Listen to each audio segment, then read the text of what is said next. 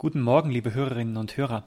Unser heutiger Impuls greift gewissermaßen eine Gretchenfrage unseres Glaubens auf, an der sich im wahrsten Sinne des Wortes die Geister scheiden.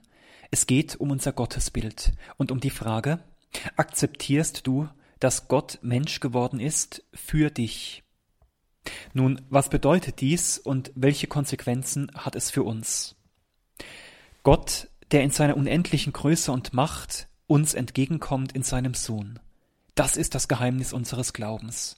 Ein Gott, der Gott bleibt und gleichzeitig eintaucht in das Leben der Menschen, um das Leben mit ihnen zu teilen. Ja, Gott wird Mensch und das hat für uns Konsequenzen.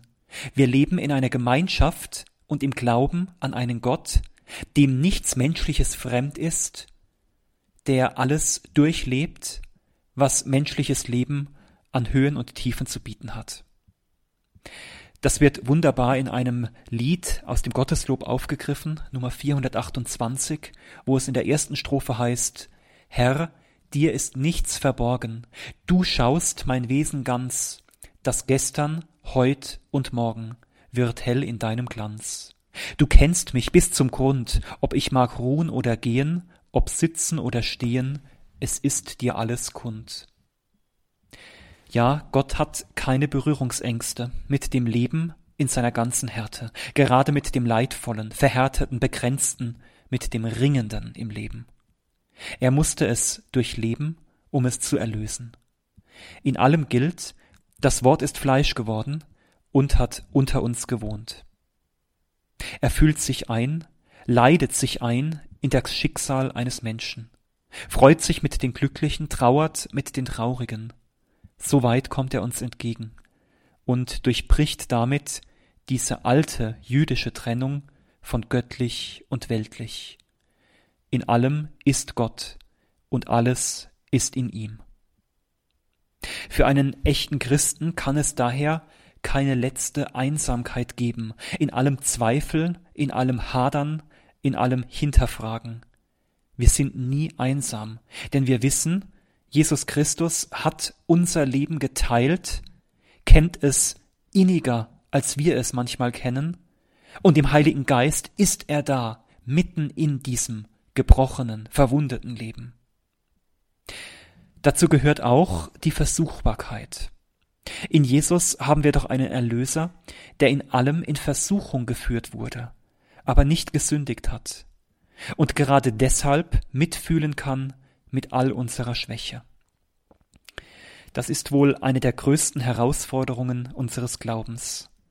Zu akzeptieren, dass uns dieser Gott in Jesus und im Heiligen Geist so nahe ist, dass wir wirklich in einer Gemeinschaft mit ihm leben können, dass wir aufeinander schauen, er auf uns und wir auf ihn im Antlitz Jesu Christi, um in ihm, in Christus, den Vater zu sehen. Akzeptierst du also, dass du allein von ihm die tiefsten Antworten auf die Urfragen des Menschen bekommst, könnte man fragen. Woher komme ich? Weshalb bin ich auf dieser Welt? Und woraufhin lebe ich? All das können wir ablesen im Leben und in der Botschaft Jesu Christi. Für die ersten Christen war dieses Bekenntnis Dreh- und Angelpunkt ihres Glaubens.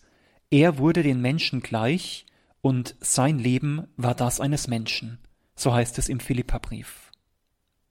Ja, diese schier unglaubliche Solidarität Gottes mit uns Menschen ist Ausdruck seiner anhaltenden Schöpferliebe, seiner Bundestreue, die nie versiegt.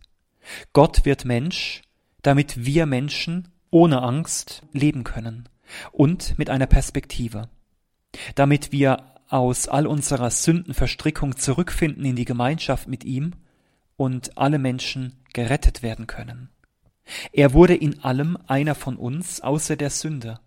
Und darin zeigt sich gerade unsere Bestimmung, frei zu werden von allem, was uns der Gemeinschaft mit Gott entreißen möchte, was wir Sünde nennen.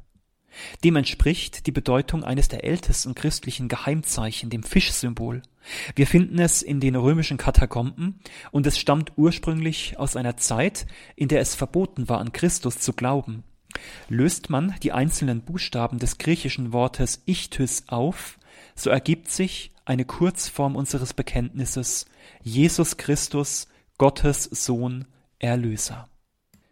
Liebe Hörerinnen und Hörer, dahinter steht auch eine Anfrage an die Art, wie wir mit diesem Gott, der in Jesus Christus Mensch geworden ist, ins Gespräch kommen, wie wir zu ihm beten. Dieser Gott, der in Jesus Christus Mensch geworden ist, ermutigt uns, all die Seiten in uns anzunehmen, mit denen wir uns schwer tun, die wir am liebsten gar nicht wahrhaben wollen, über die wir den Mantel des Schweigens hüllen.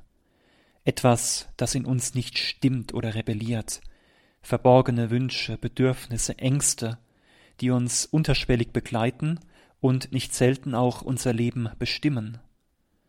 Wir dürfen offen sein angesichts eines Gottes, der uns kennt, angstfrei und echt mit ihm ins Gespräch, ins Gebet kommen, in Klage und Dank, in Lob und Bitte. Immer beten wir also zu einem, dem wir unsere Gefühle und unsere Lage nicht lange erklären müssen, sondern der es kennt und der uns seine Nähe schenken will, seinen Frieden. Akzeptieren wir also einen Gott, der auch immer wieder unsere engen Grenzen sprengt, damit er uns das Leben in Fülle schenken kann? Und vertrauen wir auf einen solchen Gott?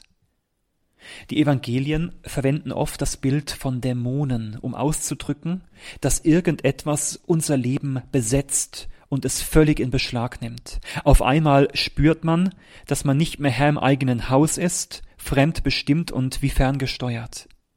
Wir werden vielleicht auch ab und an hin und her geworfen von Gedanken, von Worten, aber auch von Werken, die wir tun, sagen vielleicht Dinge, tun etwas, das wir bei klarem Verstand nie gesagt oder gemacht hätten. Wir sprechen dann von Besessensein. Wir sind wie besessen von etwas anderem und sind nicht mehr selbst am Steuer unseres Lebensruders.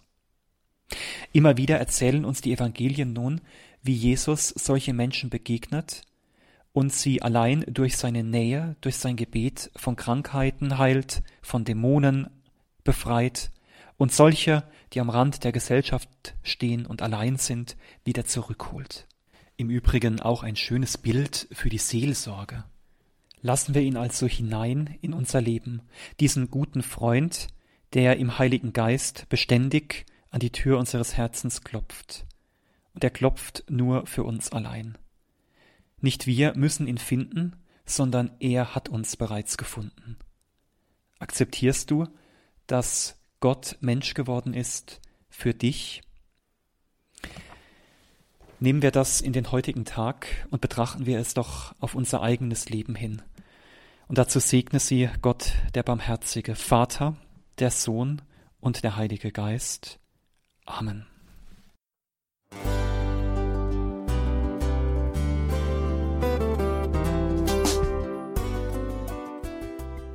Liebe Zuhörerinnen und Zuhörer, vielen Dank, dass Sie unser CD- und Podcast-Angebot in Anspruch nehmen.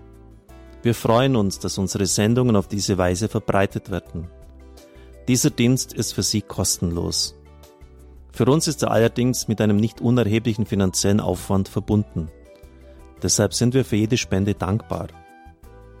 Alle Bankverbindungen unserer Spendenkontos können Sie über unsere Homepage horeb.org unter dem Menüpunkt Spenden einsehen. Dort besteht auch die Möglichkeit, online zu spenden. Natürlich nach den neuesten Sicherheitsstandards. Sie können diese Informationen auch bei unserem Hörerservice unter der Telefonnummer 08328 921 110 erfragen. Ich wiederhole die Rufnummer 08328 921 110. Vergelt's Gott für Ihre Unterstützung. Ihr Pfarrer Kocher.